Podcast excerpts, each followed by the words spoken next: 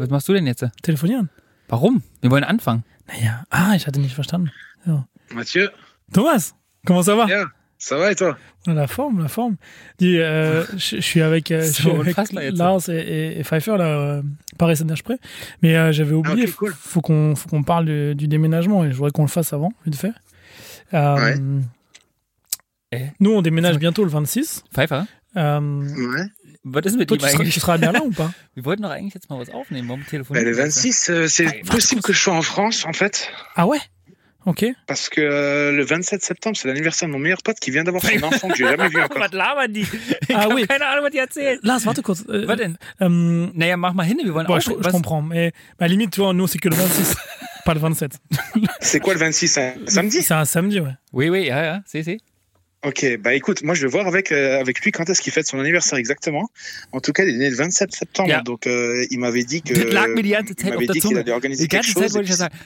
Il y a quelqu'un qui parle derrière Mathieu Ouais, en fait. c'est Lars, mais je sais pas ce qu'il fait. Mais Was- was erzählst du denn da? Warte ganz kurz. Ich muss Ja, aber was erzählst du denn da?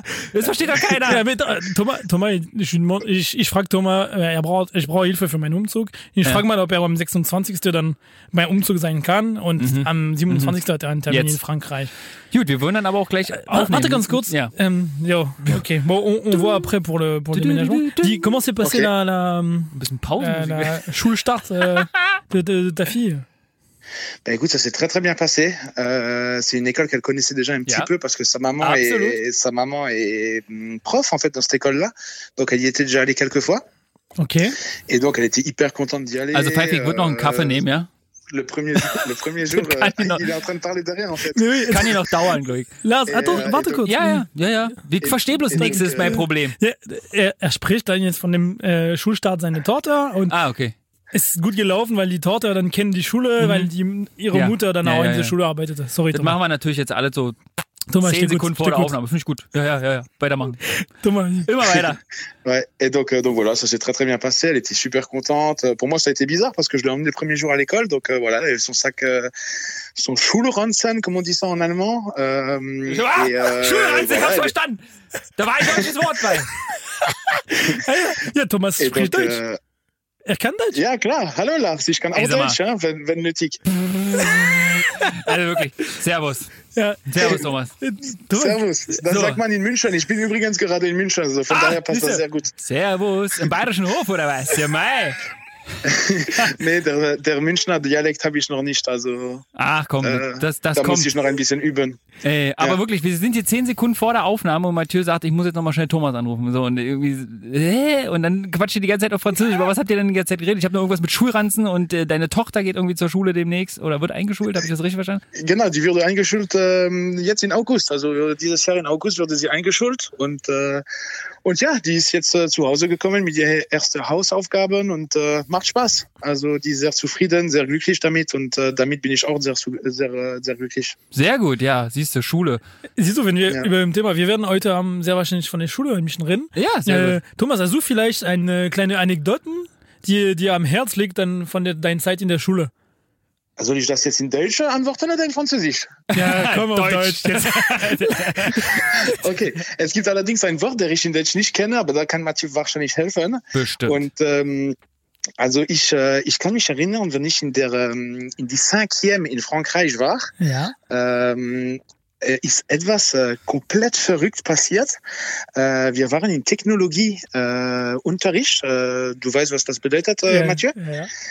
Und in Technologie damals hatten wir diese Fer à souder, äh, um, ähm, weißt du, was ich meine damit? Ja, ich weiß, Und einer wollte, einer wollte einen Scherz an der andere machen und hat diese Fer à souder auf die Stuhl, das ist knallheiß, ja. Wollte ihm einen Scherz machen und äh, seine Kollege daneben setzt sich auf einmal auf die Stuhl. Oh. Und der würde damit komplett durch die Beine ähm, gebrannt. Und es war, es war eine Dinge, wo, wo ich mir gesagt habe, also wenn ich an diese, an diese Schuljahr da denke, denke ich einfach nur an das. Alles andere, es ist schon etwas äh, weit her, äh, habe ich nicht mehr in Erinnerung. Aber wenn Mathieu mir diese Frage gestellt hat, habe ich mir sofort das in, in meine Erinnerung äh, gebracht. Und äh, das ist die erste Dinge, was gekommen ist. Und das war also ein mega Geschichte. Äh, Feuerwehr, Notarzt, alles. Und ich meine, wenn du zwölf oder dreizehn bist, ja, klar. war schon äh, war, schon ein Akt und äh, genau also es ist äh, heute ja also ich hoffe dass äh, der ehemalige Kollege gut geht immer äh, weiterhin aber damals war das ähm, damals war das wirklich ein großer Akt weil äh, bah, nochmal du bist 12 13 Jahre alt und sowas passiert äh, genau also ähm, Also cool, cool, coole Witz, der Heizkeil äh, auf dem Stuhl liegen zu lassen. Also das ist schon ein Heizkeil. Vom, Also wenn du jetzt in der vom Brenner oder was? ja so? genau richtig Ah, ja, vom okay. Brenner der Heizkeil diese Zeil den auf dem Stuhl gelassen. genau der wollte einen Scherz machen und äh, dieser Scherz war Ja. sehr sehr äh, unglücklich Ja, letztendlich und schmerzhaft. also aber du, guck mal, andere, andere Leute geben sehr viel Geld für Brandings aus, ja. So, und das war halt kostenlos an der Stelle. sie war nicht Vorretter. gewollt. Sie war Vorreiter. Vorreiter. Ja, so genau, sieht's richtig. nämlich aus. Ja, siehst du, das ist was. Schön. So, aber seid, seid ihr gera- gerade bei der Aufnahme von der neuen Folge von Ja. Paris Saint-Germain Es war geplant, bis Mathieu das Telefon gezückt hat und dich angerufen hat. Aber wir würden jetzt so. demnächst dann gleich starten mit der neuen Folge Paris Okay, an der dann, Spree. dann, äh, dann lasse ich euch das äh, weitermachen und ich freue mich schon auf der neue Folge. Also ich, äh, ich bleib dran. Ne? Ich Ja. habe bis, äh, bis dahin alle gehört und ich bin sehr begeistert davon. Super. Also Danke, weiterhin so. äh. Danke Ja. Thomas, bis bald. Danke, danke. Mach's gut, Thomas. bald. Viel Erfolg. Ciao, ciao, ciao. Ciao.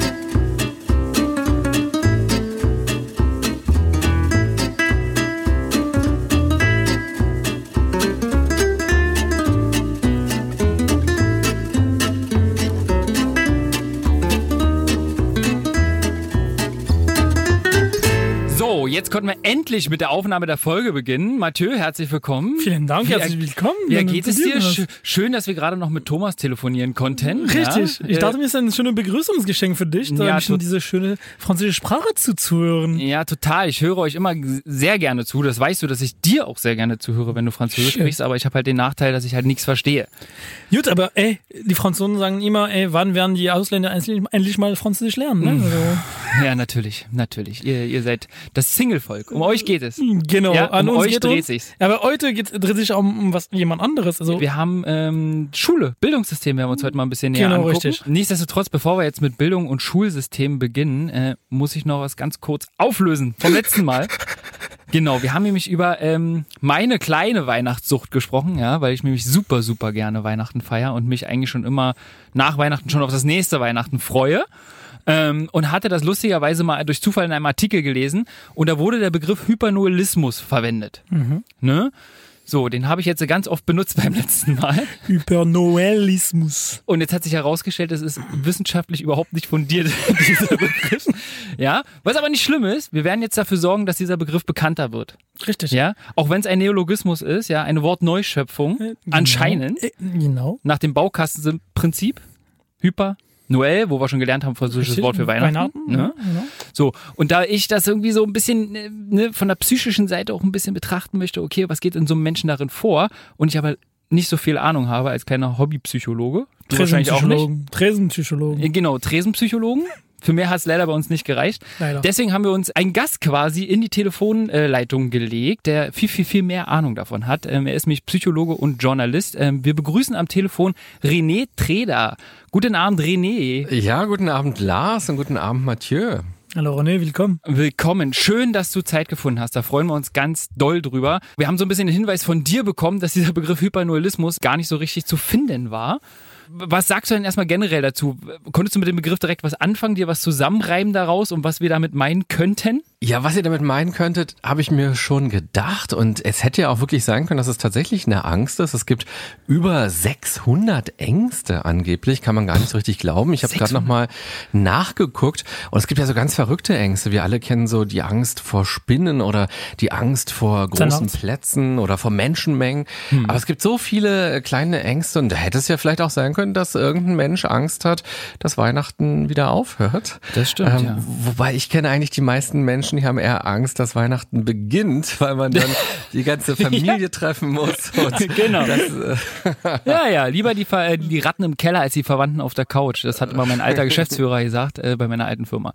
Ähm, genau, der Begriff Hypernoelismus, da sind wir ja so ein bisschen drauf gestoßen, weil ich diesen Artikel gelesen habe ähm, über eine Frau, du kannst dich dran erinnern, Mathieu, aus der letzten ähm, Folge, ähm, die sehr hysterisch geworden geworden ist und ein bisschen äh, ausfallend ihrer eigenen Familie gegenüber, als die Familie Anfang Januar den Weihnachtsbaum abbauen wollte. Und die Frau hat tatsächlich erst wieder Ruhe gegeben, als der Weihnachtsbaum wieder hingestellt wurde und ähm, die Familie sich unterm Baum versammelt hat. René, vielleicht kannst du uns da kurz ein bisschen besser ins Boot holen. Ähm, wie kommt es, dass Menschen noch so ein Verhalten an den Tag legen bei solch irrationalen Dingen wie Weihnachten? Das ist natürlich total schwer zu beantworten, warum diese Frau sich so verhalten hat und was da vielleicht auch irgendwelche Vorgeschichten in der Familie waren. Es klingt auch eigentlich so ein bisschen zwanghaft. Zwänge und Ängste haben auch oft einen Zusammenhang. Wir kennen so Zwänge von Menschen, die ganz oft den Herd zum Beispiel checken, ob der wirklich aus ist, weil sie irgendwie auch Angst haben, dass was passieren könnte. Und vielleicht, da kann man jetzt nur mutmaßen, hat die Frau halt äh, besonders schöne Erfahrungen mit Weihnachten gemacht oder verbindet da ganz viel Positives und gibt ihr vielleicht auch viel Sicherheit und plötzlich so das Ende von etwas, das loslassen müssen, dass das so bei ihr Angst macht. Aber das ist jetzt auch bloß sehr viel reininterpretiert. Es gibt ja so viele verschiedene Gründe, wenn wir Menschen Angst haben, woran das liegt. Das kennt ihr wahrscheinlich auch, dass ihr vielleicht vor irgendwas Angst habt, was jemand anderes äh, total cool findet und ganz selbstverständlich. Und dann fragt man sich auch, Mensch, warum habe ich denn eigentlich davor Angst? Warum habe ich da Schiss davor? Warum kann ich das nicht so easy machen wie die andere Person? Das geht zum Beispiel schon bei sowas los wie Lampenfieber. Das ist ja auch eine Form von Angst. Es gibt Leute, die springen auf die Bühne und sind total locker und erzählen was und andere denken, oh Gott, hoffentlich muss ich jetzt nichts sagen. Und warum ist das so? Das kann man gar nicht so richtig gut erklären. Aber Ängste spielen auf jeden Fall in jedem Leben von uns eine Rolle. Und von außen betrachtet ist das manchmal total irre, warum man sich so verhält, wie man sich dann verhält, wenn man ja, Angst absolut. hat. Also das, aber ich hätte jetzt tatsächlich auch nur was Positives äh, damit verbunden, ne? mit der Frau jetzt aus dieser Geschichte, weil anders kann ich mir das tatsächlich auch nicht erklären. Ne? Weil wenn man Weihnachten jetzt äh, sage ich jetzt mal im negativen Sinne, Angst davor hätte, dann würde sie wahrscheinlich nicht so reagieren. Es muss ja definitiv die Geschichte von ihr selber sein, dass über die Jahre sie immer schöne Weihnachtsfeste hatte, etc. pp.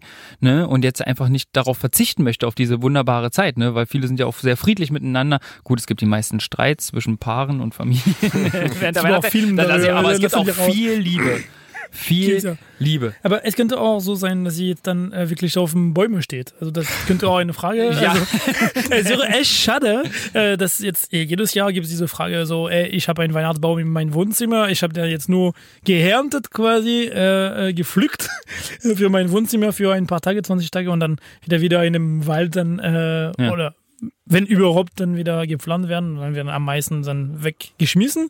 Ähm, also ich bin sehr rational und deswegen meine wichtigste Frage, es ist nicht so, für mich ist da, wenn, weiß ich nicht, meine Schwiegermutter, sie hat nie einen Weihnachtsbaum, also sie hat Weihnachtszweige, aber wenn sie sich, ja, warum? Ähm, wenn sie jetzt so eine Reaktion hätte, ja, weil jemand so eine Reaktion hätte, dass sie jetzt so, so aggressiv wird und so weiter, äh, die wichtigste Frage, die ich an dir, René, habe, ist, äh, wie soll ich mich überhaupt verhalten in so einem Fall? Na, ich dachte die ganze Zeit schon bei eurem Gespräch, ihr habt ja auch ganz viele Hypothesen gerade aufgestellt. Vielleicht wäre es mal eine total spannende Folge, diese Frau hier einzuladen und mit ihr einfach zu sprechen und zu fragen, warum hast du so reagiert oder was hast du das getan? Das könnte doch auch äh, ganz interessant sein. Ja, wie reagiert man, wenn Menschen Angst haben?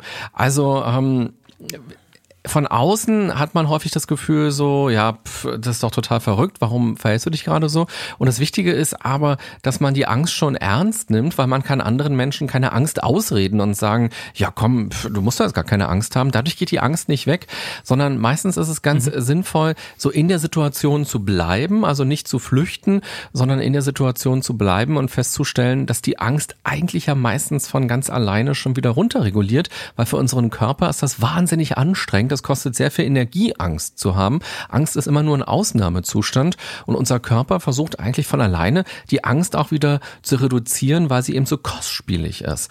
Und wenn man Menschen unterstützen möchte, dann könnte man sich einfach mit der Person in der Situation unterhalten und fragen, ja, warum, warum geht's dir denn gerade so? Oder wo spürst du denn überhaupt, dass die Angst da ist? Ähm, Und dann wird, werden die meisten Menschen merken, dass die Angst schon wieder ein bisschen runtergeht, wenn man darüber redet, wenn man sie nicht wegdrängt und wenn man vor allem nicht abhaut.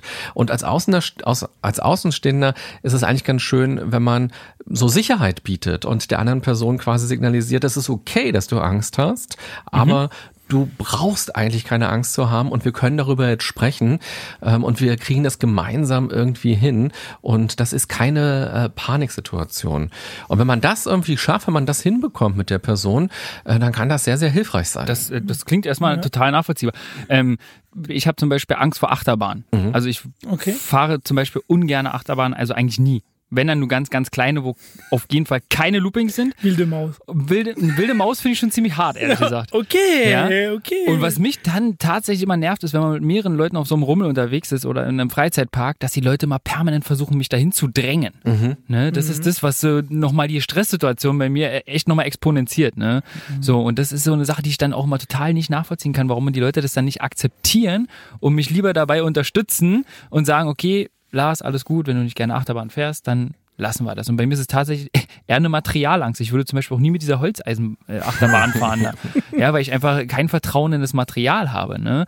Also wenn du jetzt als, als Psychologe quasi mit mir jetzt in einem Raum wärst und ich wäre jetzt derjenige, ähm, der dieselbe Situation wie die Frau durchleben würde, wie würdest du mich dann persönlich anfassen, jetzt aus Psychologensicht? Ich glaube immer nur mit Fragen tatsächlich. Also äh, so Fragen, so was ist dir gerade wichtig? Warum willst du das? Warum machst du das? Wie fühlst du dich eigentlich? Also der Person auch helfen, erstmal selbst zu verstehen, was gerade in ihr abgeht. Weil wenn Angst eine Ausnahmesituation ist, dann sind ganz viele andere Sachen bei uns einfach lahmgelegt im Gehirn und wir reagieren sehr, sehr automatisch und wir denken halt nicht mehr rational und sondern wollen uns schützen oder wollen etwas schützen. Wir wollen nicht loslassen oder wir wollen ja irgendwie Sicherheit empfinden. Angst hat ja auch ganz viel mit Unsicherheit zu tun, mit eigener Unsicherheit oder Unsicherheit im Außen. Und ich glaube, dass der Dialog da die beste Variante ist. Und du hast ja gerade ein sehr schönes Beispiel gebracht mit der Achterbahn und gesagt, dass du eigentlich die Materialangst hast oder eben keine genau. kein Sicherheitsgefühl hast. Nun ist es aber so, Richtig. wenn man auf dem Rummel ist, ist ja nicht so, dass da alle paar Sekunden da so eine Gondel runterstürzt und Menschen sterben. Also es gibt eigentlich ja gar keinen Grund, eine Materialangst zu haben, sondern diese Angst ist ja in gewisser Weise eingebildet, weil es passiert ja nicht oft. Also du müsstest eigentlich viel mehr Angst haben, ins Auto zu steigen, weil tatsächlich ja. jeden Tag in Deutschland Menschen auf der Straße im Autoverkehr sterben. Ich glaube, es sind so um die 3000 pro Jahr. Das ist schon eine ganze mhm. Menge. Das ist sehr, sehr viel, ja. Und was wären das für Schlagzeilen, wenn jedes Jahr durch Achterbahnfahren 3000 Menschen sterben würden? dann würde man die Achterbahn dicht machen. Also wir sehen hier nochmal, das Risiko, Achterbahn zu fahren, ist eigentlich gar nicht so wahnsinnig hoch. Aber du in dem Fall und viele andere Menschen, ich auch, bewerten das als wahnsinnig hoch und würden sich da sträuben, reinzusteigen. Aber ins Auto, da steigen wir ein, ohne überhaupt nur eine Sekunde drüber nachzudenken. Dabei ist das viel gefährlicher, auch viel gefährlicher als Fliegen übrigens. Und da ist es ja auch so, dass wenn wir ins Flugzeug steigen, die meisten Menschen haben so ein mulmiges Gefühl und ähm, ja, beten vielleicht nochmal oder denken, oh Gott sei Dank, jetzt sind wir gelandet. Aber niemand sagt, Gott sei Dank, jetzt habe ich eingeparkt. Äh, obwohl das sehr viel gefährlicher alles ist. Also ich mache auch manchmal das, Gott sei Dank, ich habe eingepackt, es ist noch alles ganz. Ja.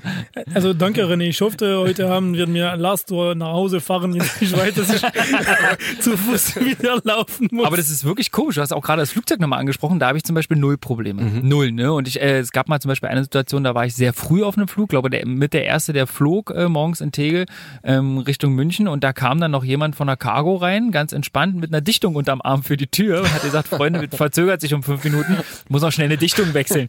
Da dachte ich auch das erste Mal tatsächlich im Flugzeug so, hm, ob das jetzt so cool ist, weil der sah auch noch ein bisschen verschlafen aus und äh, ich konnte, naja, aber okay, es ging auf jeden Fall gut, aber da habe ich zum Beispiel beim Flugzeug keine Probleme. Es ist wirklich nur Achterbahn eigentlich. Schnelle Autos habe ich jetzt zum Beispiel auch kein Problem. Aber ganz daran cool. siehst du ja ganz schön, Ängste sind ja ganz oft irrational und fußen nicht auf wirklichen ähm, Statistiken oder auf wirklichen Erkenntnissen, sondern eher auf so einem Bauchgefühl und so einem eigenen Film, den man so im Kopf schiebt. Und dieser genau. Film, der kann sich ja so richtig noch verstärken.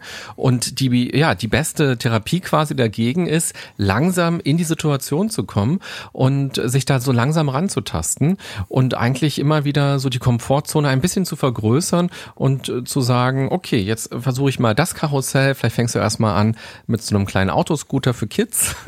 Ja, und dann gerne. irgendwann Kettenkarussell oder so. Aber hier ist ja auch nochmal das ganz Wichtige, das, was du hast, ist ja keine krankhafte Angst. Also die hält dich ja nicht vom Nee. Leben ab oder Das du leidest da auch nicht drunter. Und wenn jetzt nicht dein großer Traum ist, Achterbahnbauer zu werden, dann kommst du wahrscheinlich auch ganz gut durchs Leben, ohne jemals Achterbahn gefahren zu sein und musst diese Angst deshalb ja auch gar nicht bearbeiten. Das stimmt, das stimmt. Ich kann jedenfalls kein Galileo äh, Achterbahntester werden.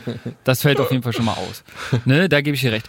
René, vielen, vielen Dank, dass du dir die Zeit genommen hast und uns ein bisschen eingeführt hast äh, in, in die Situation und wie wir damit umgehen können und hast uns ein bisschen was über Ängste erzählt. Das äh, hat uns sehr gefreut, dass du dir die Zeit genommen Sehr hast. gerne. Wir möchten es natürlich nicht missen, dass René Treder ähm, auch Autor ist und ähm, demnächst in zwei Wochen am 28.09. sein neues Buch erscheint. Das Leben so, nein, ich so, doch. Wie du besser mit Stress, Krisen und äh, Schicksalsschlägen umgehst. Das neue Buch von René Treder könnt ihr ab 28.09. überall käuflich erwerben. Ist erschienen im Ulstein Verlag und könnt ihr euch dann im nächsten Buchladen um die Ecke besorgen, wenn ihr mehr darüber erfahren wollt. In gewisser Weise geht's da ja auch um Angst tatsächlich, weil Angst ist ja auch ähm, eine ganz große Bremse in unserem Leben. Und in dem Buch geht's eben auch tatsächlich um Angst, wie man also mit Angst besser umgehen kann oder überhaupt mit den negativen Dingen im Leben. Von daher gibt's da ein paar Parallelen zu dem, was wir hier gerade auch schon ein bisschen miteinander besprochen haben. Perfekt. Eine letzte Frage habe ich noch, René, bevor wir äh, auflegen. Hast du zu Weihnachten einen Weihnachtsbaum?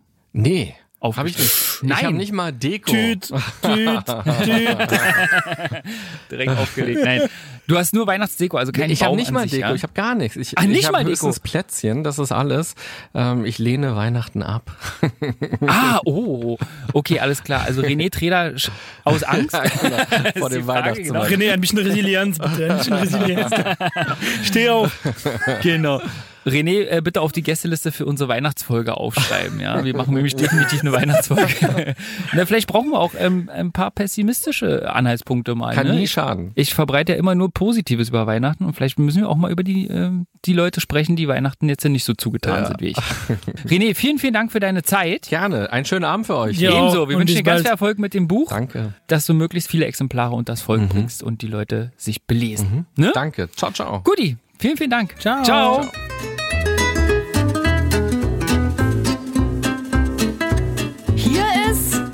Matthias. Und das ist Lars. So, Mathieu, jetzt haben wir ja ein bisschen was über Ängste geredet. Da fiel mir jetzt gerade mal spontan noch ein, sag mal, ähm, weil wir vorhin schon gesagt haben, wir wollen heute mal ein bisschen über Schule, Bildung etc. pp. sprechen. Hattest du eigentlich Prüfungsangst? Warst du ein Kandidat, der Prüfungsangst hatte? über was reden wir hier eigentlich? Also Ängste, warum nicht? Prüfung, warum nicht? Aber Pr Prüfung, Ängste, also wie, wie funktioniert das zusammen? Nee, nee, nee, ich, ich, ich hatte sowas gar nicht. Ich habe schon gehört, dass es existiert und dass es Leute gibt. Ich hatte auch Kollegen, die sowas hatten. Ähm, aber also es gibt auch da Möglichkeit, darüber zu also hinaus, hinaus zu wechseln. Also das ist möglich, dann rüberzukommen. Ähm, aber sowas, nee, habe ich nicht. Also ich war eher der Typ, der kommt und denkt sich, okay, ich, bin- ich bin, ich war immer so ein, ich habe ein Motto, es ist, ich habe gespielt, ja, dann habe ich verloren.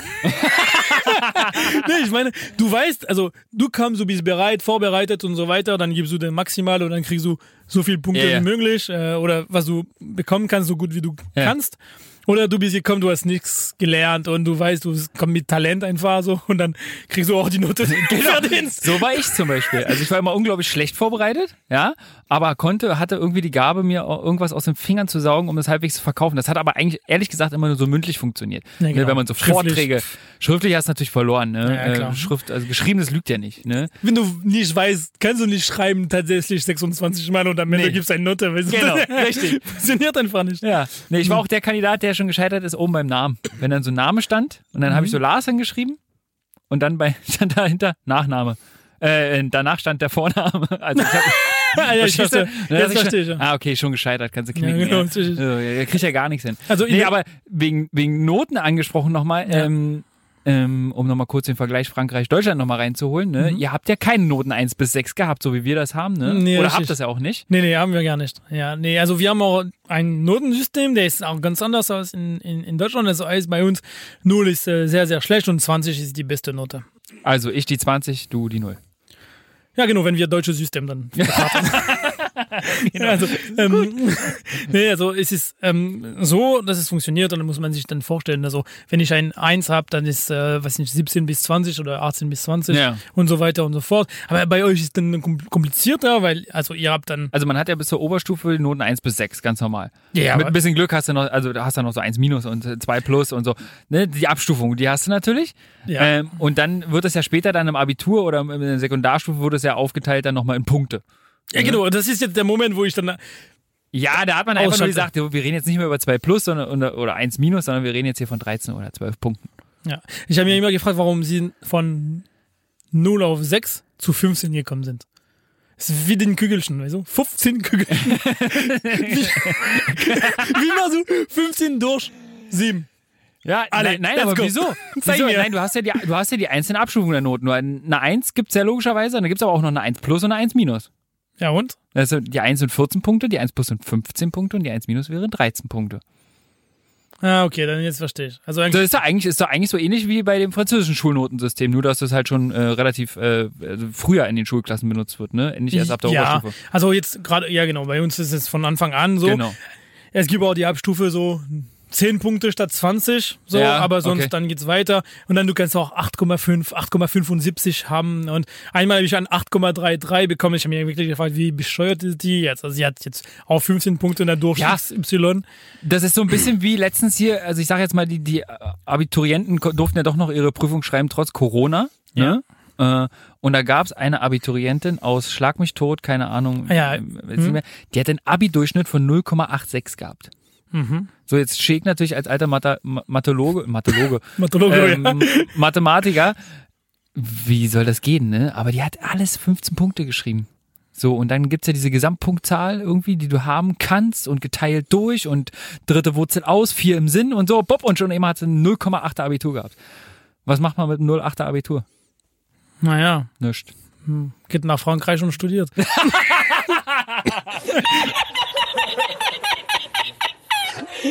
Was willst du sonst machen? Wunschdenken.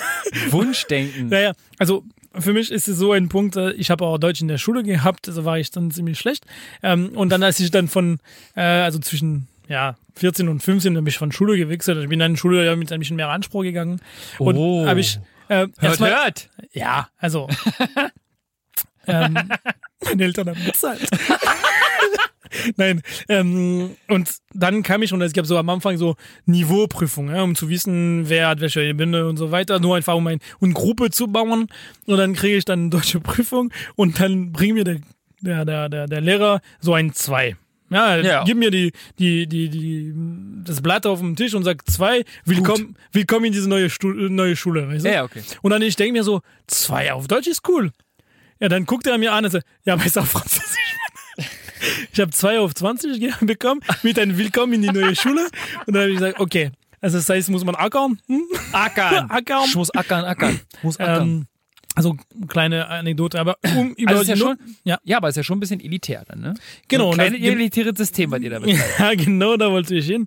Ähm, es ist schon ganz anders. Also in Frankreich ist es jetzt immer so, es gibt diese Abstufen mit die Note von Anfang an, also jetzt von wirklich ganz früh, das muss jetzt ein Ranking geben und dann, äh, ähm, und die französische Schule ist auch so aufgebaut, dass es dann zum Elite kommt, also jetzt dann die Beste, die schaffen und äh, ja, die, die nicht schaffen, dann müssen einen Beruf lernen, zum Beispiel ein Okay. später. Darüber haben wir kurz einmal geredet schon mal.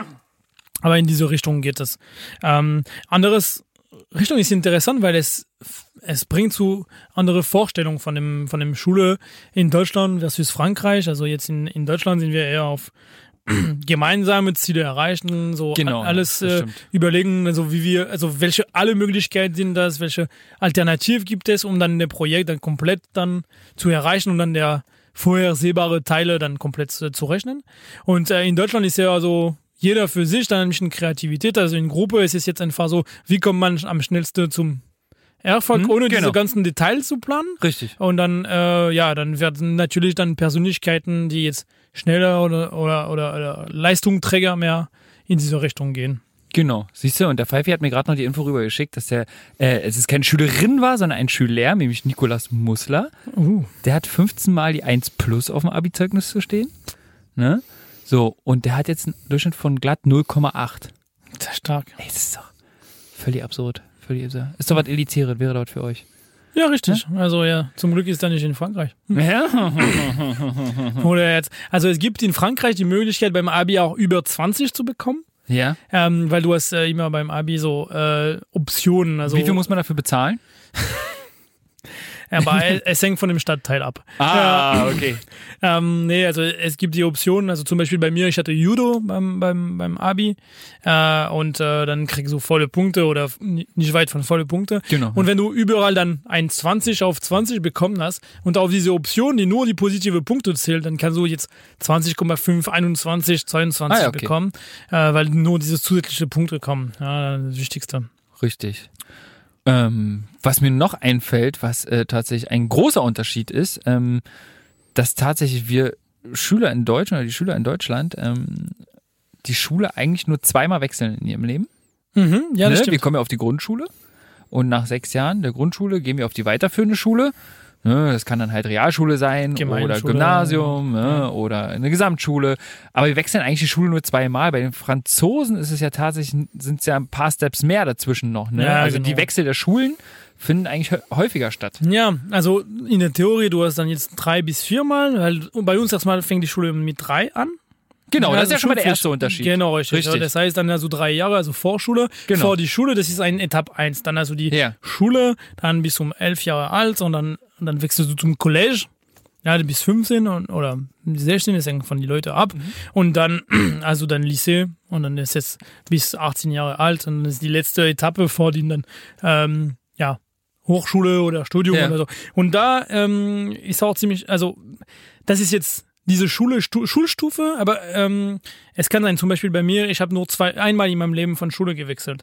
Weil ich habe Okay. der Vorschule, der Schule und die College in dem Ach, in einem Gebäude ein, gehabt Genau, sozusagen. in einer Richtung. Ah, okay. So, das heißt, Das ist also auch möglich. Das heißt, du hast nicht, du hast nicht gezwungenermaßen viel komplette Schulwechsel. ja, genau. ne? Neues Umfeld etc. pp, neue Lehrer, das kommt ja Richtig. auch immer dazu, ne? Ja. was, ähm, was irgendwie da eine Rolle spielt.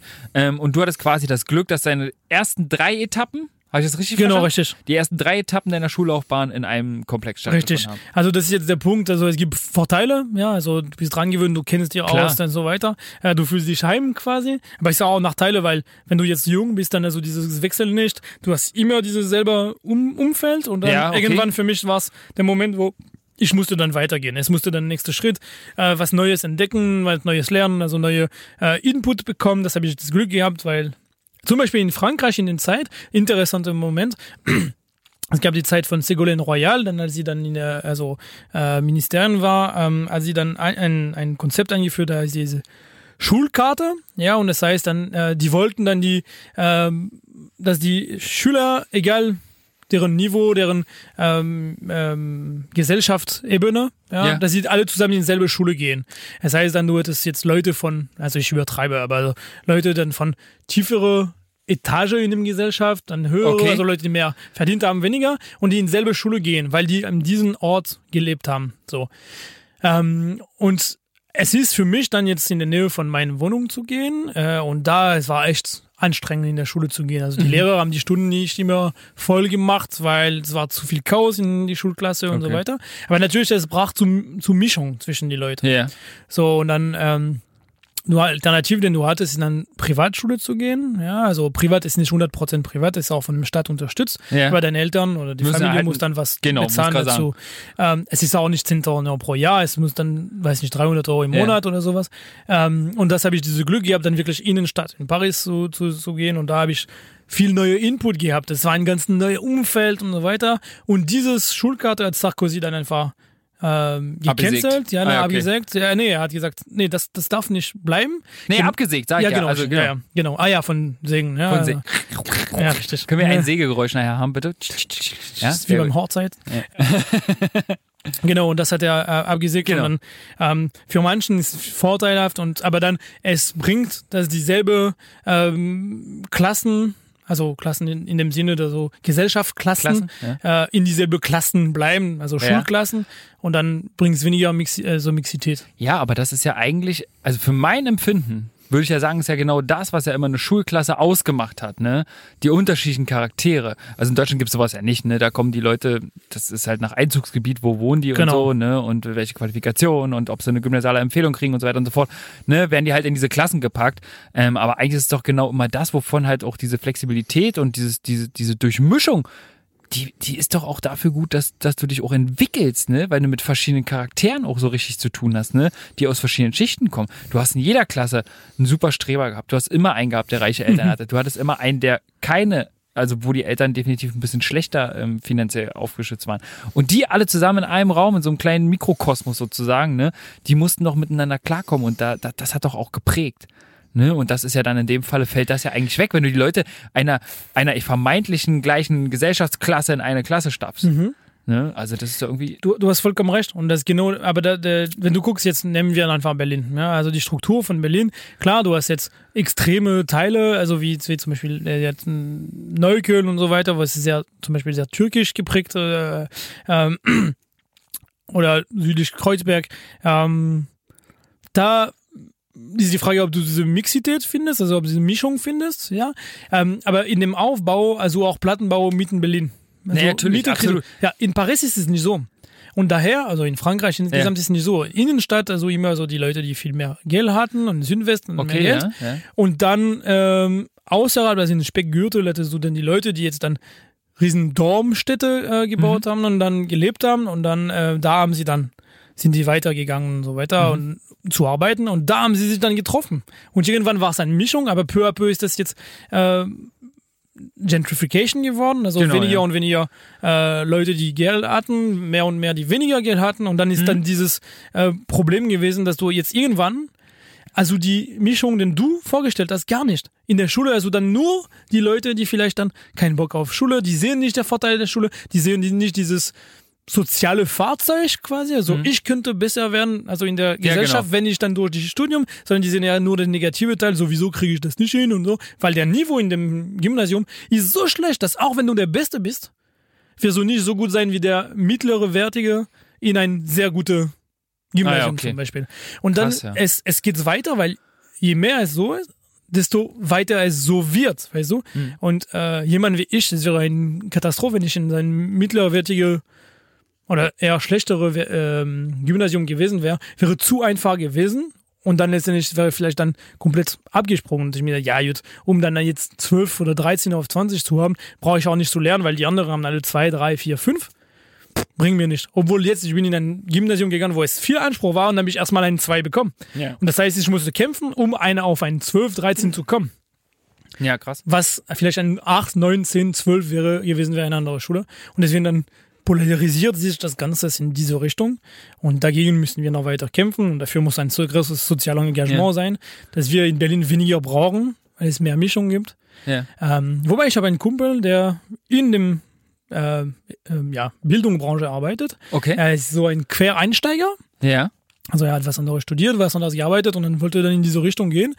Und er sagte, auch du, es gibt Stadtteile in Berlin oder außerhalb Berlin, wo es äh, extrem Bildungsprobleme, deutschsprachiges Probleme und so weiter. Und Ja. das macht auch das Ganze sehr schwierig, weil Ja, die sind absolut. zwischeneinander. Ja. Und diese Mischung finde ich toll in Berlin und das müssen wir behalten oder unterstützen. Genau. Die Frage ist, wie machen wir? Weil wenn ich jetzt denke mein Kind, denke ich mir, ich würde gerne, dass er die beste Voraussetzung hat. Das heißt, die Mischung von Menschen, von alle Gesellschaftsklasse, Ja. aber auch der Anspruch und der Ansporn, okay, ich muss mir Mühe geben und dann das Beste rauszupressen von meinen Kompetenzen, mein Wissen und äh, dieses Fähigkeit zu haben, dann zu, also wie heißt das so, ähm, curieux, also Wissen, also wollen zu wissen, ja, also das Ganze, das es zieht, äh, ich will wissen, ich bin interessiert an neue äh, Ansporen und so weiter. Das Ganze kriegst du in, in ein bestimmtes Gesellschaft und nicht überall. Ich denke aber, das ist ähm, ein ganz großes Thema äh, generell. Ein großes Problem ist in dem Bildungssystem von Deutschland, ist, du musst als Elternteil viel, viel mehr dabei steuern. Ne? Ich habe das Gefühl, dass du früher viel, viel mehr Autorität etc. pp. durch den Lehrer hattest. Ja, und es heute, heutzutage einfach viel, viel weniger wird. Okay. Und du als Elternteil viel, viel mehr dafür tun musst, dass dein Kind in die richtige Richtung geht. wenn du verstehst, was ich meine. Ja, ich verstehe, was du meinst. Ne? Also das, der, ich finde, die Eltern kriegen immer mehr. Ich beschwere mich darüber jetzt Ja, an klar. sich nicht, Mhm. aber es ist, es müsste halt eher mal wieder ein bisschen auf die Lehrer gelenkt werden. Ne? Das ist immerhin die Autoritätsperson und die Person, die den Kindern das beibringen soll. Ne? Aber ich kann es zum Beispiel nicht hören. Es gab bei uns im Bekanntenkreis diese Fälle. Ähm, da gab es die Art und Weise, wie das System geändert wurde, wie die lesen und schreiben lernen. Ah ja. Ne? mhm. Nicht so wie wir das hatten. Ja. Ne? Wir haben unseren Buchstabe genommen und dann haben wir den Buchstabe gemalt, so lange, bis wir den konnten. Ja, genau, wir haben den total bekloppt eigentlich ausgesprochen, aber so wie er nachher im Wortzusammenhang Ja. ausgesprochen wird. Wir hatten eine Fibel, ne, wo die ganzen Worte drinne standen. Ne, Eine so eine Fibel? Eine Fibel, ja, das ist so, wie soll man das erklären? Ähm, ja, eher gesagt, wie so ein kleines Wörterbuch. Mhm. Ne? Und dann hast du wirklich erstmal angefangen mit Mama, Ma, Ah, okay. Papa, Mhm, so weißt ja, du. mhm. Und so hast du das gelernt. Und das wurde ja mal irgendwie vor ein paar Jahren haben wir es abgesetzt und haben irgendwie so ein neues System da, äh, ins Rollen gebracht. Und das ist eine Vollkatastrophe, wenn du dann noch von den Lehrern gesagt kriegst bei der Elternkonferenz, ja, äh, in dem Moment äh, haken wir das Thema Lesen, Lernen ab. Ab jetzt sind sie zu Hause dafür verantwortlich. Ja, okay. Wo ich sage so, ey, mal, habt ihr irgendwie alle ein Ding an, an einer Waffe zu laufen oder was? Das ist doch nicht Aufgabe der Eltern. Klar, Eltern sollen unterstützen. Verstehe ich voll. Ich verstehe auch voll, dass es eigentlich fast verpflichtend ist, meinem Kind gegenüber, dem auch mal was vorzulesen. Ne? Weil ich glaube, das, äh, das bildet erst recht ne, die Sprache aus und das Wortverständnis. Wenn ich als Erwachsener, der das eigentlich perfekt beherrscht, einem kleineren Kind vorliest und vorgibt. Ne? Aber es kann nicht sein, dass das komplett auf die Last der Eltern geht. So, weißt du? Und das, das ist einfach so eine Sache, die verstehe ich nicht. Das ist genau wie ich nicht verstehe, dass es immer noch Unterschiede gibt und dass äh, das Schul- und Bildungssystem in Deutschland eine Ländersache ist. Ja, das, das kann ich, verstehe ich null. Wirklich, das hatten wir, hatten wir das, glaube ich, auch schon mal angesprochen. Ich bin mir jetzt nicht ich sicher. glaube nicht in Podcast, sondern außerhalb. Ah, außerhalb, aber eh, das verstehe ich nicht. Es kann nicht sein, dass, dass, dass die Schul, ähm, die Schulinhalte und die Art und Weise, wie eine Prüfung geschrieben wird, abgesehen von Deutsch, Mathe, Englisch, was mittlerweile zentralisiert ist, kann es aber nicht sein, dass jedes Bundesland äh, sein eigenes Süppchen kocht. So. Und es geht für mich auch noch darüber hinaus, ne, wenn wir jetzt das Bildungssystem mal verlassen. Es, Strafen Corona können wir jetzt zum Beispiel anfangen. Ja, es, jeder macht da sein eigenes Ding, wer das für richtig hält. Das Bußgeld ist so hoch in dem Land und so hoch in dem Bundesland. So, das kann es nicht sein. Ich würde es für viel, viel sinnvoller und vergleichbarer auch halten, wenn alle Schüler in Deutschland dieselben Aufgaben bearbeiten. Ja, ich verstehe das nicht. Also ich bin. Mir, also, mir soll bitte, wenn, wenn jemand das hört und sagt, du, äh, Lars, das kann ich dir genau erklären, ja, ich kann dir das wirklich genau erklären, warum das jedes Land für sich macht, bitte. Erklärung, ich verstehe es nicht. also Für, Challenge. für meine, nee, ja, aber für mein Empfinden wäre es doch geil, wenn jeder Schüler in Deutschland in der siebten Klasse in Mathe dieselben Aufgaben macht. Also ich bin bei dir für das Schulsystem, weil es liegt nicht nur an dem ähm, an dem organisationspolitisch, sondern also wie geht's die Bildung auch danach und wie man sich im Studium fühlt und wie man vergleichen wird. Das ist dasselbe, was ich sagte vorher. Also wenn du jetzt in Deutschland, in Bayern bist, dann also mehr Anspruch als in Berlin Ja, genau. scheinbar. Aber das war dasselbe in Paris zum Beispiel. Wenn du eine gute, also gute Schule bist, dann wirst du mehr Anspruch haben als in schlechtere. Und das ist jetzt genau dasselbe, meiner Meinung nach. Nur, ich bin zum Beispiel beim Corona nicht ganz einverstanden mit dir, weil in Frankreich Schulsystem ist ganz zentralisiert. Okay? Okay, also das- da hast du es wirklich so, ja? Ja, und das finde ich top. Also Ja. für dem Schulsystem. Allerdings für Corona, das, also in Berlin, in Berlin und in Deutschland wurde viel besser gehandelt, finde ich, weil jetzt es gab Regionen, wo es dann schwierig war, wo es dann mehr Fälle gab, wo es dann äh, mehr ähm, Leute, die dann betroffen wurden. Und äh, Regionen, wo es weniger war. Und dann dadurch hat man so durch dieses Landensystem dann organisiert, wo es nötig war, wo könnten wir mehr helfen, wo brauchen wir Anpassungsfähigkeit und so. In Frankreich, es war so, wir haben das nicht so beherrscht, weil in, im Osten fing an viel zu sein, im Süden fing an viel zu sein, aber die Entscheidung kommt von Paris.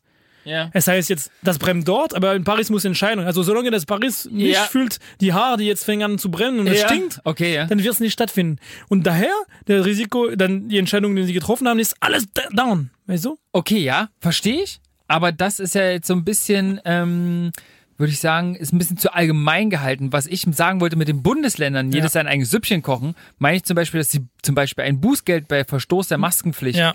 In einem Land 50 Euro kostet und in den anderen 250. Ja. Und das verstehe ich halt nicht. Weil wo, warum machen wir da einen Unterschied?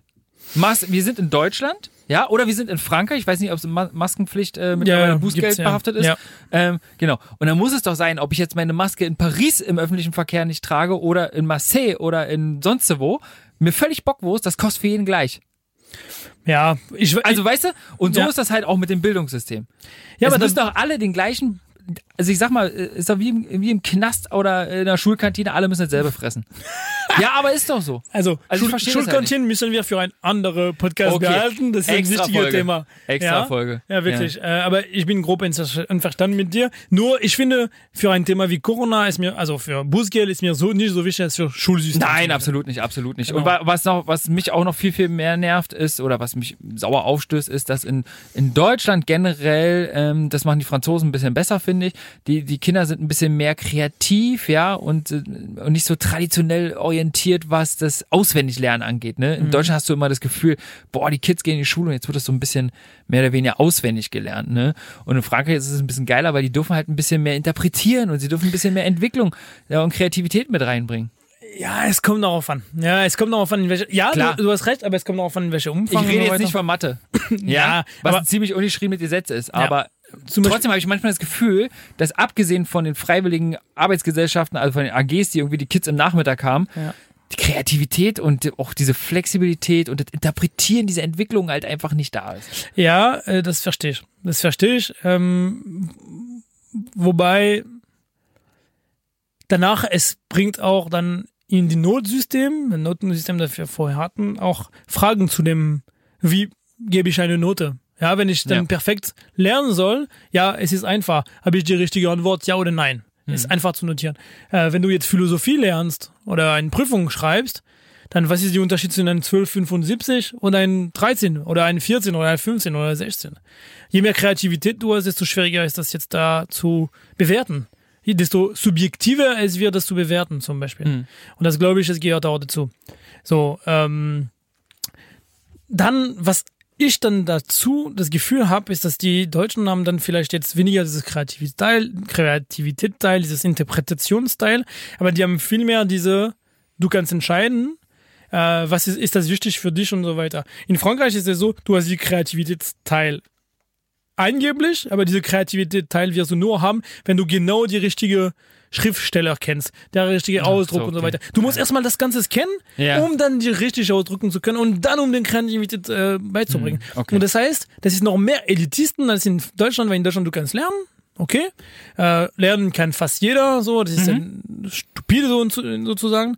Ähm, und dann, wenn ich das kenne, dann kann ich weiter denken, okay, es ist mir scheißegal und dann mache ich oder mache ich nicht und dann ist dann auch von da. Also in Frankreich, um ein gutes Kreativitätsschreiben zu, zu produzieren und eine gute Note zu haben, musst du dich nur basieren auf was schon geschrieben würde und deswegen musst du deine Kultur sehr, sehr breit anhalten.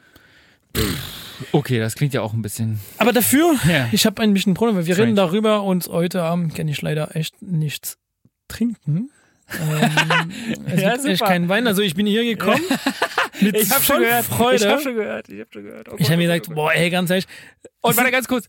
Ein Glück trinke ich keinen Wein. Ja, echt. Ich bin raus. Ich meine, ich komme hier mit Freude. Jetzt voraus. Ich denke mir so, ja, Termin in äh, Studio Boomen City. Ich werde jetzt, es gibt Wein von äh, Scherer und Zimmer, der auf mich wartet seit schon jetzt äh, drei. Wochen. Komme ich hier und dann, was? Ist alles weg? Pfeiffer, wie sieht's aus? In der Regie. Ich, ich, ich rufe Pfeiffer Christian, an, weil das, Christian das, Pfeiffer kriegt jetzt erstmal eine Schelle. ja, äh, das, das geht nicht so. Ich bin leicht. Ich habe mir gesagt, wir haben davon darüber davor geredet, aber ich denke mir so, ey, ganz ehrlich, das, das müssen wir in den Podcast reinbringen.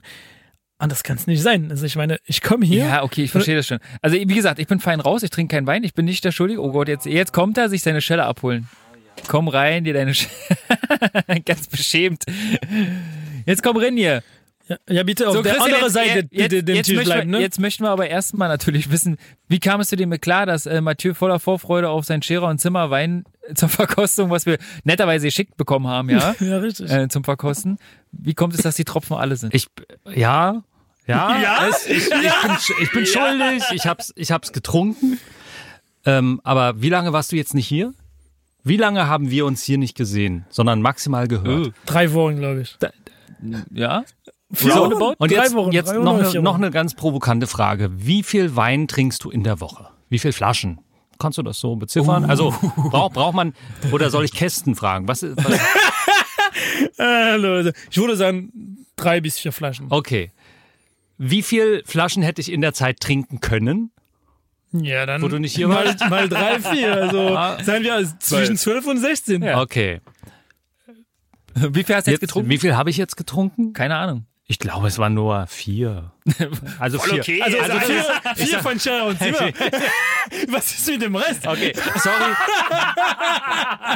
ja, Also, und warte kurz, warte kurz. Es geht, es geht darum auch, äh, nicht nur, Ja. welche, wie viel Flasche ich trinke, sondern Ja. in welche Gesellschaft, wann und wozu. Ja. Ja. Und jetzt, das war ein, äh, bestimmt. Ich hoffe nur, dass du dir was damit- daraus gemacht hast. Ja, tatsächlich habe ich den getrunken und ich habe einen wirklich, also ich habe einen Wein, den fand ich richtig, richtig gut. Und ich würde sagen, ich erzähle dir ganz, aufbauend. ich erzähle dir jetzt ganz kurz. Also warte was kurz, ich, gefühlt nehme mir habe. noch ein bisschen Viva Con Ja. Agua. Dann mach mal, ich erzähle dir, wie, was ich gefühlt habe, als ich den getrunken habe. Denn, Möchtest du ein offizielles Intro haben? ja, mach doch.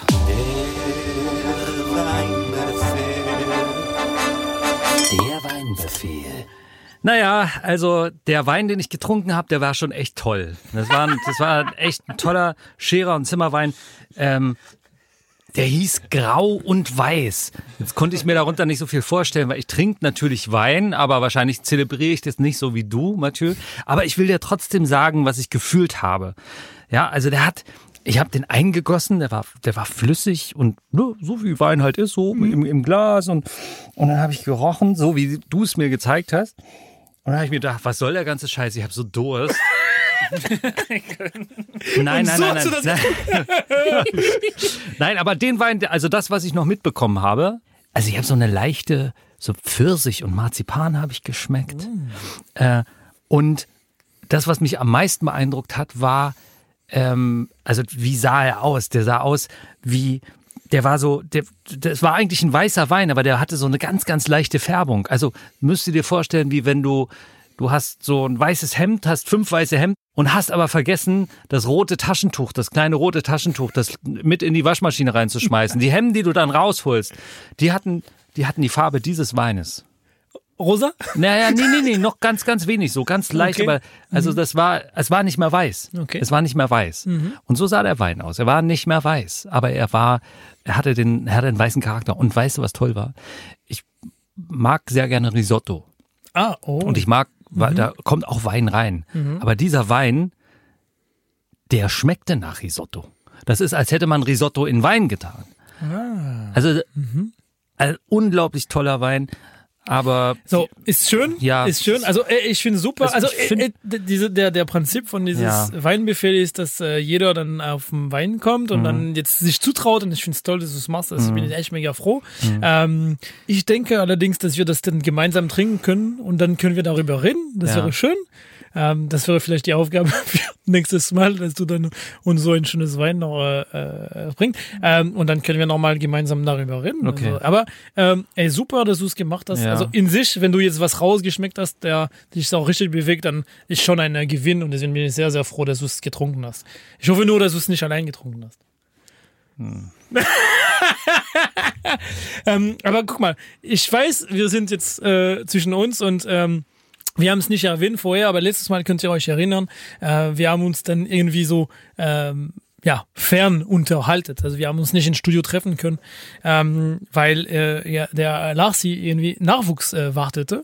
Oui, oui. Und äh, ja, hey, wie du sagtest, der äh, Adler ist gelandet. I repeat, Adler ist gelandet. Der Adler, also die, die Karotten sind schon gekocht. Äh, also jetzt, vielleicht kannst du uns ein kleines Wörtchen darüber sagen. Ja, Ja. ja, kann ich. Nein, ähm, ja, tatsächlich, äh, letztes Mal habt ihr ja alle mitbekommen, ähm, wollte ich so ein bisschen im Dunstkreis meines Zuhause bleiben, deswegen war ich im Audio und der Mathieu zu Hause und wir haben von da die Folge aufgenommen, ähm, weil wir euch natürlich nicht im Regen stehen lassen wollten. Und mittlerweile ist aber tatsächlich meine zweite Tochter auf die Welt gekommen. Und deswegen, Darauf könnt ihr ja dann anstoßen. naja, klar, auf jeden Fall. Ding. Warte, warte, warte. Dankeschön. Aber bitteschön. wenn ihr dann gut hören könnt, Ja. habe ich trotzdem was mitgebracht. Oh, Aha. sehr gut, warte, warte, da brauchen wir nochmal.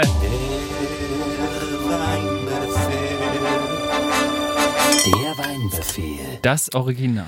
So, und jetzt, bis jetzt haben wir immer Wein vorgestellt, die günstiger als 20 Euro waren.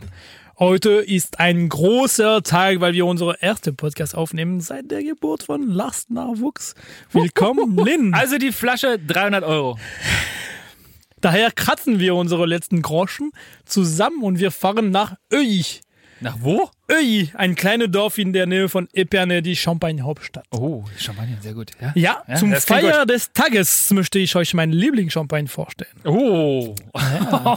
Jetzt geht's los. Tarlon Brut Zero ist ein Champagne von laut äh, Lobenwerks, eine der Koryphäen der Winzerchampagner. Jede seiner über 40 einzelne Weinbergsparzellen wird minutlos und hingebungsvoll bearbeitet.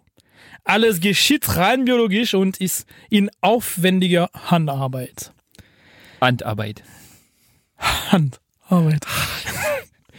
La Cuvée Zero ist ein Assemblage, also Mischung von die drei Hauptrebsorten der Champagne-Region. Diese Wein wird teilweise sogar im Holzfässer gereift, was nicht sehr oft der Fall ist in Weinregionen. Und erhält seinen Namen von dem Dosage.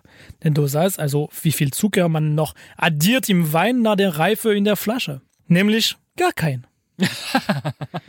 Das liebe ich, weil der Charakter des Weines sich schmucklos entdecken lässt. Theorie okay, dann nennen Let's Taste. Oh, let's taste. Also. let's taste. What about the robe? Also der Farbe. Ja, also ihr könnt jetzt nicht hören, aber ich bewege mein Glas. Also goldene Farbe mit sehr dünne und elegante Bläschen. Also es ist angenehm, ne? Also die, ihr spielt da jetzt gerade, ihr seid lustig. So. Wir sind immer lustig. Ähm, mit der Nase findet man sofort die Zitrusfrüchte. Äh, man merkt dahinter auch was süßlich. Honig vielleicht. Also das sehr angenehm ist für mich in der Nase. Ähm, jetzt dann gucken wir mal. Ja, Immun, es ist eine Bestätigung. Wir merken, was wir beim Riechen gefühlt haben. Sehr erfrischend. Manchen wurde diese Wein als leicht butterig qualifizieren. Ähm, direkt, Butterig. direkt übersetzt er sich nicht äh, so schön an, aber es ist eine schöne Qualität der Weine. Also äh, es liegt sehr wahrscheinlich an die Holzfässer, glaube ich, dann dieses Teil. Ähm, für mich ist es ein Traum, äh, der für ca. 40 Euro eine große Event gut betonen kann. 40 Euro. Lars, ja, nur gut, für aber. dich. Das sind Danke. ja 80 Also Mark. erstmal vielen, erstmal 80 Mark. Guck mal, ich bin, ich bin 31. Das sind 62 Mark. also stimmt, ich bin schon 32. Oh Gott. Wie viel Franc wären das? 40 Euro, wie viel Franc? Äh, 280 Franc. Na, süße. Du, aber äh, fand ich schön. Vor allem, äh, klar, quasi wirklich als kleines Special. Das, äh, das, Na das hat mich sehr gefreut. Äh, jetzt ist aber die Frage, wie viele Kisten kriegen wir jetzt davon? Ja, also es ist schon ein bisschen schwierig, das in Deutschland zu bekommen. ähm, Aber müssen wir gucken. Was so, ist denn mit dem guten alten Internet? Äh, ja, ja, gibt es. Also ich habe jetzt, also man kann das im Internet finden, also da muss man auch so Mindestkosten äh, tragen. Ähm, es gibt aber auch so mit dem Code Mathieu 10 kriegt ihr 10% Rabatt. nee, aber ich habe davon geredet, also er, er ist auch zu finden ähm, auf dieses äh, diese Website dann von äh, äh, Lobenwerks. Also das könnt ihr da auch finden, aber nicht der, nicht mein Liebling, sondern jetzt die größere dann äh, Varianten davon, die dann noch viel teurer sind. Ähm, aber der Brut Zero, also ist jetzt nur, nur Dosage, können wir irgendwann darüber reden. Ähm, ist echt mein, mein Wein, mein Champagner, mein Lieblingschampagner. 40 Euro nicht günstig, aber in der Weinindustrie trotzdem Ja, machbar. Ich sag Also in auch, Champagnerindustrie. Und für eine Geburt, für die Mutter kann man nicht machen, aber für die, Nö. für die väterliche einen Seite. schönen Stilltee. Vielleicht können wir mal einen kleinen Stilltee-Befehl machen, welcher Stilltee der beste ist. Laden wir uns die Muttis mal ein hier. Und dann äh, Genau. machen wir mal einen Stilltee-Befehl. Ja, vielen Dank, Mathieu, für diesen wunderbaren.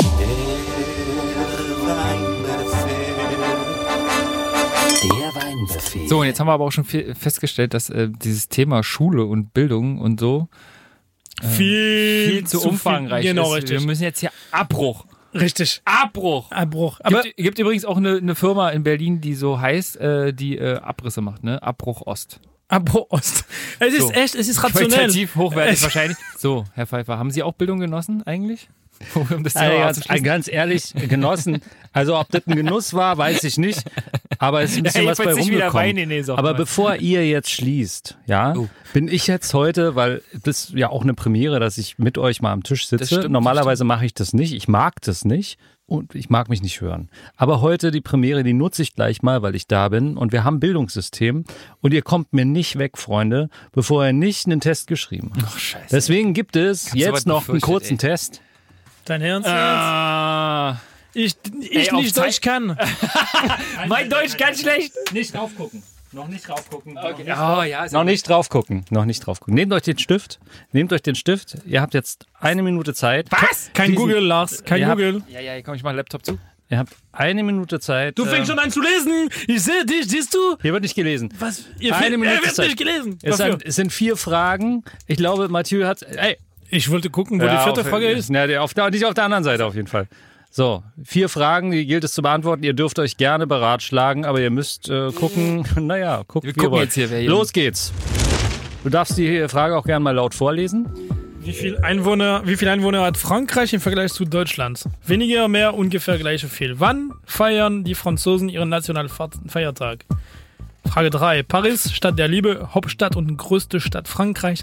Aber kennen Sie auch die zweitgrößte Stadt des Landes, gemessen an der Einwohnerzahl?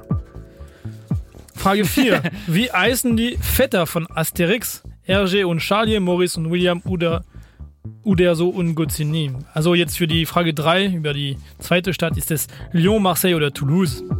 Für die Frage 2, wann feiern die Franzosen ihren Nationalfeiertag? Ist es am 14. Juli, am 8. August oder am 21. Oktober? Also, So, ich sag mal so wie die. Zeit ist vorbei. Viele fragen sich immer, woran hat's gelegen, ne? Ja. Woran hat's gelegen? Woran hat's gelegen? Woran hat es gelegen? Woran hat's gelegen? Man fragt immer am Ende, woran das hier eben. Ja, woran hat Ja. es Also wirklich, ich konnte jetzt mit nichts, also ich Ja, konnte bitte. nichts von den vier Fragen direkt aus dem Stegreif beantworten. Also um das mal ganz Dein kurz, um das Nee. mal ganz kurz, um die Hörer kurz einzufangen und denen zu erzählen, wie das hier gerade aussah. Das heißt also, Mathieu und Lars sitzen sich gegenüber, beide haben den Zettel in der Hand, während Mathieu wirklich laissez-faire, er liest diesen Zettel, er liest die Fragen, hat zwischenzeitlich noch Zeit, irgendwas auf dem Handy rumzutippen, kann die Fragen sofort, während die Frage, während er liest, kann er die Hat er Antworten, hat er die? Antworten eigentlich schon angekreuzt, also völlig blind und Lars sitzt hier und weiß, naja, ob er richtig liegt oder nicht, das werden wir jetzt beide rausfinden. Mathieu, würdest du die Güte haben, das mal bitte auszuwerten, was Lars da geschrieben hat? Und kannst ihm ja sagen, Aber ob bitte, falsch oder richtig. Aber ich möchte dann aber auch hier konkrete Zahlen und so, ja. Wenn ich jetzt hier wegen der Größe und so, Ja. nach Einwohnerzahl. Ja. Also, Frage an, wie viel Einwohner hat Frankreich im Vergleich zu Deutschland? Ungefähr gleich viel hätte ich gesagt. Also es gibt 42, 82 Millionen in Deutschland, Richtig. Naja, ja, ja, roundabout, Mehr? ja. Nee, 82 ist schon gut. 82, Ja. ähm, sind 60 Millionen in Frankreich, glaube ich. Uh. Also das Institut National de la Statistique et des Études économiques schätzt die Bevölkerung Frankreich einschließlich die Menschen in der Überseegebieten auf 64,7 Millionen. Also Ehrlich, 65. Zum Vergleich, in Deutschland leben derzeit etwa 81,8 Millionen Menschen. Trotz der größeren Flächen hat Frankreich also weniger Einwohner als der Nachbarland Deutschland. Natürlich, weil alle Deutschen... Natürlich, weil wir haben nur Platz für die Deutschen, wenn sie in Urlaub kommen. Naja, genau. So sieht's aus. Frage Gut, 2. also schon mal falsch. Wann Toll. feiern die Franzosen ihren Nationalfeiertag? Keine du hast Ahnung. stolz angekreuzt in der Mitte. Ja, mir ganz Am ehrlich, 8. August. mir hat der 14. Juli irgendwas gesagt, aber ich war da irgendwie ehrlich gesagt woanders, in irgendeinem anderen Land. War so in Urlaub, den 14. Juli, oder? Nee, keine Ahnung. Ähm, also 14. Juli. Also vielleicht ähm, Ist das kennst du. Unabhängigkeitstag USA? Nee, Nee, wann das ist der? das ist Anfang Juli, glaube ich, oder? 7. 7. Juli, kennst du? Vierte, nee. 4. Juli? 4. Ja. Juli, ne? Aber am ähm, 14. Juli in Frankreich äh, findet dann äh, der Prise de la Bastille. La Bastille, also das Revolution in Frankreich. Ach, die Sturm auf die Bastille? Die Sturm auf die Bastille, 14. Juli Hab ich übrigens in 1789, der stürmte das Volk die Bastille. Mit populären Militärparaden und großen Volksfesten feiern die Franzosen an diesem Tag die Siege in der Französischen Revolution. Die größte Parade findet auf der Champs-Élysées, wie der Ange- Ankunft von der Tour de France, ja, am 20. September, statt. Gigantisches Felsen ist beeindruckend. Okay. Stark. Frage 3. Paris, Stadt äh, der Liebe, Hauptstadt und größte Stadt Frankreich. Äh, welche zweite größte? Du hast angekreuzt. Marseille und du bist, glaube ich, richtig. Ja, das möchte ich auch meinen. Mit etwa und 840.000 Einwohnern ist die südfranzösische Stadt Marseille nach Paris die zweitgrößte Stadt Frankreich. Aber überleg mal, Aber- 840.000 Einwohner, ne? Und damit eigentlich nur die, also schon die zweitgrößte Stadt. Ist eigentlich gar nicht so, also ist 840.000 jetzt so unglaublich viel? Wie viele Millionen steht haben wir in Deutschland? Fünf, nee, drei. Also Berlin, Ha- München, München und Hamburg. Hamburg. Ja. Aber dann also auch die große, die große NRW-Region, so. ja, ja, ja, gut, aber ich rede jetzt konkret von einer Stadt mit, einer, Mil- Ja. mit mehr als einer Million Einwohner. Echt, das sind nur drei, ne? Und dann, dann ist Paris die einzige? Ja, aber bei uns sind 5 Millionen. Paris. Okay. Nicht 3 Millionen wie Okay. in Berlin. Überzeugt. Okay. Mein nächster Urlaub geht nach So, Mallorca. und jetzt, also das ist peinlich. Also da müssen wir eine Folge über Com Comics Ja. machen, weil ich bin ziemlich Fan davon. Und wie heißen die Vetter von Asterix? RG und Charlie. Also erstmal, wer ist RG? Na, hier, der äh, eine Erfinder. Der Tim und Struppi Erfinder. das, Herr siehste, dann habe ich das verwechselt. ja, deswegen. es gab auch einen Hund in beide Serien, Ja. ja. jede Fix und Struppi. Absolut. Äh, äh, Tim und Struppi, die auf Französisch äh, Tintin heißt. Tintin et Milou. Also Struppi ist Milou und äh, Tim Tintin, also Tim. Tim. Okay. Sehr gut. Ähm, also ja, nee, eigentlich, aber keine Ahnung, ey, wirklich. Das, die ist, wichtige ist äh, Uderzo und Gozzini, also Gozzini. ey, das klang wie zwei Flüsse, das wollte ich nicht nehmen. Ja klar, der Uders. naja, vielleicht fließt der Uder und immer vor der Quelle zur Mündung, ihr wisst. Also Albert Uderzo und René Goscinny sind die äh, geistigen Schöpfer von Asterix und Obelix. Im April feierte der Zeichner Albert Uderzo seinen 85. Geburtstag. Der Texter René Goscinny verstarb bereits 1977. Zur Freude nicht nur der Franzosen setzte Uderzo seine Arbeit nach dem Tod des Kollegen fort. Ah, gut. Danke, Caro. Toll. So. Danke, also so Also einen Test können wir Herr gerne machen. Ja? Ja, Dann so ein vielleicht- Test. Ich fand ganz ehrlich, der war ein bisschen Franz Frankreich-lastig, ehrlich gesagt. Das kann ich nicht zu sagen. Ja, Doch. Ich auch nicht. Aber Ja, entschuldige mal bitte. also, Wir haben nicht dich gefragt. Äh, äh, äh, Entschuldigung, Asterix äh, und Obelix sind international. Ja, aber ich muss ja auch ein bisschen was gut machen, ne? Wegen des Weins. das stimmt. Und ja. vielleicht noch eine Abschlussfrage. Wie viele Punkte nach französischem äh, Punktesystem hätte Lars jetzt bekommen? Fünf Punkte. Scheiße. Fünf, auf 20. Punkte. Fünf Punkte. Fünf auf zwei. Achso, ja, okay. Ja, genau. Ja. Eine Frage auf vier. 25, was wäre das in Deutschland? Eine 4 minus, ne? Naja, ich glaube schlechter. Schlechter? Mhm. 25 Prozent? Scheiße. Da ist ja nix. Ist ja wie, wie in Wirklichkeit Ja. früher gewesen. Es ist, 5 plus. man ändert auch nicht die Welt. Ne? Nee, das stimmt. Hast du eigentlich, hast du eigentlich, hast, warst du eigentlich ein lieber Schüler oder hast du auch Streiche gespielt? Können wir einen Grill, einen einfach? Ja, ich, ich hatte, Komm, sag mal, ich hatte, erzähl mal, hast du ein, komm, eine, eine richtige bockige Geschichte, wo du mal richtig. Nein, nein, nein, ich hatte gute Note, also Note das interessiert okay mich jetzt plus. nicht. Mich interessiert nicht, was du für Noten hast. Ich wollte wissen, ob du mal richtig auf den Putz gehauen hast in der Schule. Ja, ich war, ich war äh, gegen äh, un, also Ungleichheit. Das habe ich nicht gemacht. Also es musste fair sein, es fair stattfinden. Und wenn so. Lehrer nicht fair waren, habe ich äh, sehr oft dann Bescheid gegeben, dass ich nicht einverstanden war, auch wenn es nicht nur mich betroffen hat oder so. Ja, und dafür habe ich schon ein, ein und zweimal der Hof dann früher äh, gesehen als geplant. Sehr gut. Also wir haben mal äh, kurz vor den Sommerferien in, in so ein Dachpanel im Physikhörsaal eine Zehnerpackung angestochene Eier gesteckt. Ja, Wir ja, haben nee, das sowas- Dachpanel zugemacht und haben sechs Wochen Sommerferien abgewartet. Oh nee. Und ich kann euch sagen, die erste Stunde, am, Anstrengend. äh, sagen wir mal der erste Schultag, ist leider ausgefallen. Nach den Ferien. Und mit diesen Worten schließen wir die Akte, wie Ulrich Meier sagen Das habe würde. ich nie gemacht. Ja, und äh, sagen Adios. Adieu. Non, adieu, wir hören uns beim nächsten Folge. Das stimmt. So Ja. machen wir das. Dann äh, bis bald, Paris an der Bis bald. Ich freue mich auf euch. Macht's gut. Und Schönen der Feierabend. Weit von Pfeiffer. Paris Spree, Lars, Mathieu, des voisins, on vit tous les deux à Berlin. Nous avons grandi dans des lieux géopolitiques très proches, pourtant on voit des différences et on va essayer de les expliquer. On en parle dans Paris Spree, partout où vous trouvez des podcasts.